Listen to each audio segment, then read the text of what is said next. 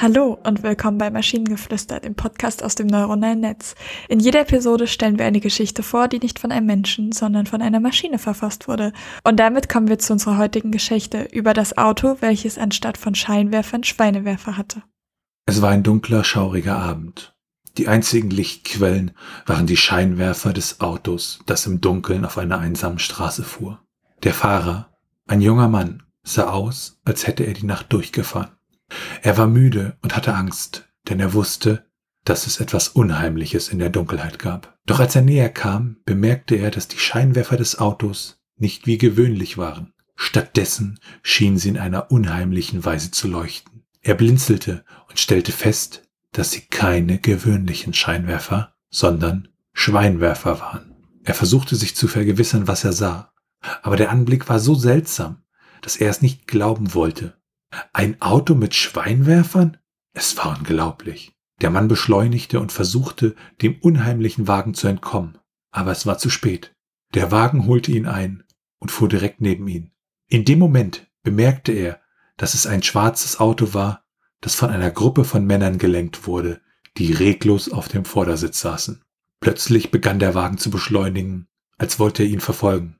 Der Fahrer versuchte zu fliehen, aber es war zwecklos. Der Wagen holte ihn schließlich ein und die Männer stiegen aus. Sie griffen ihn an und versuchten ihn in das Auto zu ziehen. In Todesangst konnte der Mann entkommen und rannte in die Nacht, ohne sich noch einmal umzusehen. Als er später über den Vorfall nachdachte, war er sich sicher, dass es sich bei dem Auto mit den Schweinwerfern um einen alten verfluchten Wagen gehandelt hatte. Er würde nie wieder darüber nachdenken können, ohne sich an die schrecklichen Ereignisse zu erinnern, die an jenem Abend geschehen waren. Wie kommen wir von Schweinwerfer auf irgendwas mit Horroranteil? Also ich würde jetzt nicht, würde jetzt nicht behaupten, dass das wirklich eine Horrorgeschichte ist, aber es ist zumindest darauf angelegt. Ich hätte nicht gedacht, dass ich habe an ein Auto gedacht, das mit Schweinen wirft, okay?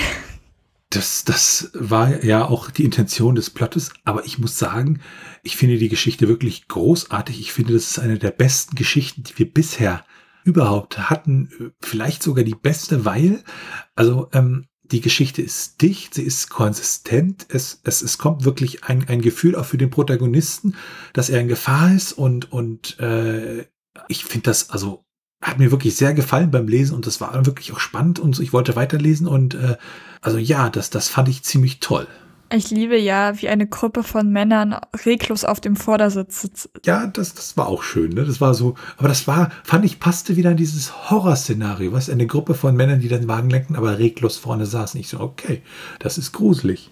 Also trotzdem, trotzdem bin ich halt, ich habe halt was anderes erwartet. Ich glaube, sonst sehr, würde ich das auch sehr appreciaten können, weil wir halt wesentlich mehr Handlung und Spannung haben als sonst. Sonst ist es ja immer eine äh, Beschreibung und sie gingen dahin und sie erlebten das und das. Und hier ist das ja mehr halt tatsächlich, dass man mit reingenommen wird und gesagt wird, das Auto holt auf und er wird, ich weiß gar nicht, er wird abgebremst, ich weiß es nicht. Er versucht zu fliehen, das ist aber zwecklos. Und dann, also die Handlung wird viel kleinschrittiger erzählt als sonst.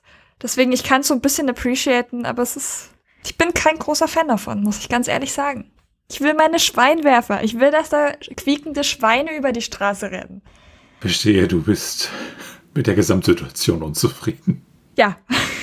Und wenn ihr Ideen oder Stichwörter habt für eine Geschichte aus der Maschine, zum Beispiel über den Podcast-Gast 211 und sein fehlendes Mikrofon, dann schreibt uns eure Ideen per E-Mail an info.t1h.net oder über das Kontaktformular auf der Webseite.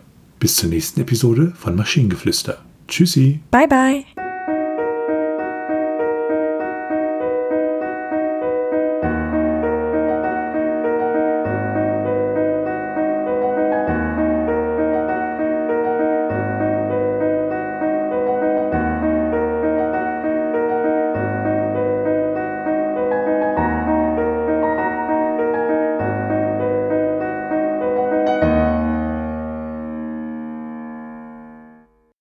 Eine Produktion von Tone Age.